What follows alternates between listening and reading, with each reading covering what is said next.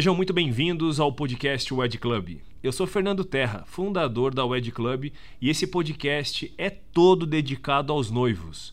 Toda semana eu bato um papo com algum fornecedor de casamento e a ideia é trazer dicas, sugestões e as principais tendências de todos os segmentos que envolvem um casamento, como vestido de noiva, decoração, os cardápios dos buffets, opções de lua de mel, estilos, tamanhos dos eventos e muito mais. Se você quer uma ajudinha para planejar o seu casamento da forma correta, esse é o podcast ideal para você. Fica ligado.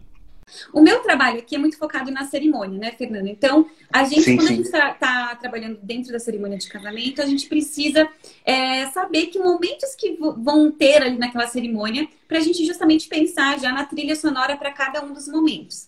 Então, vou dar uma explicação básica aqui de quais momentos costumam ter numa cerimônia. Isso não quer dizer que vai ser assim em todas e que e, e, ainda mais pode ter mais momentos, né? Podemos ter ainda mais momentos. Mas os momentos básicos e base que tem assim nas, nas entradas e durante a celebração são a entrada dos padrinhos e dos pais, que às vezes costumam ser a primeira entrada, então os pais entram junto com os padrinhos. Depois a gente tem a entrada do noivo, é, às vezes isso é invertido, então depende muito do, da, da, assessoria, de como eles vão fazer essa, essa ordem. Mas a gente teria a entrada de padrinhos e pais, a entrada do noivo. Normalmente uma entrada de crianças, né? Aquela questão do anúncio da entrada da noiva. Depois a gente tem a entrada da noiva.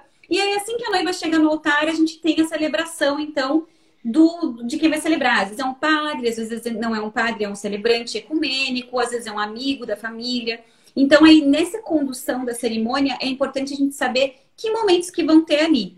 É, porque às vezes alguns, alguns celebrantes acabam trazendo novos momentos, né? Rituais, momentos de homenagem, algumas coisas extras, mas a princípio o roteiro segue com uma entrada das alianças, né? Que normalmente quem leva são outras crianças, ou são avós, ou às vezes são os pets do casal, que é muito legal também.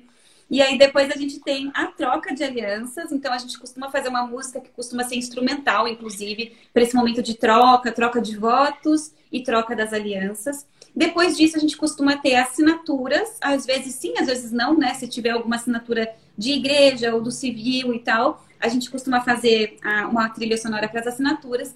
Depois a gente tem os cumprimentos.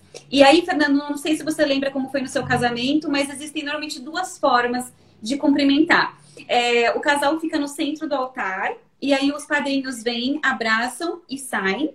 Ou às vezes o, o casal vai nas laterais abraçar os padrinhos, né? Nas laterais, depois eles invertem e trocam.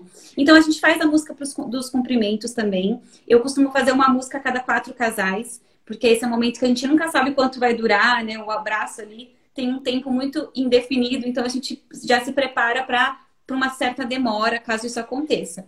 E aí, dependendo de como foram os cumprimentos, os padrinhos cumprimentaram e saíram, ou os padrinhos cumprimentaram e ficaram nas laterais. Caso eles tenham ficado ali paradinhos, aí a gente tem uma saída de padrinhos e uma saída dos noivos. Então, no total, normalmente são 10 músicas. E as pessoas ficam, inclusive, pensando: meu Deus, eu não sabia, né? Achava que era assim, ah, entrada do noivo, da noiva, troca o beijinho ali e tchau. Quatro músicas.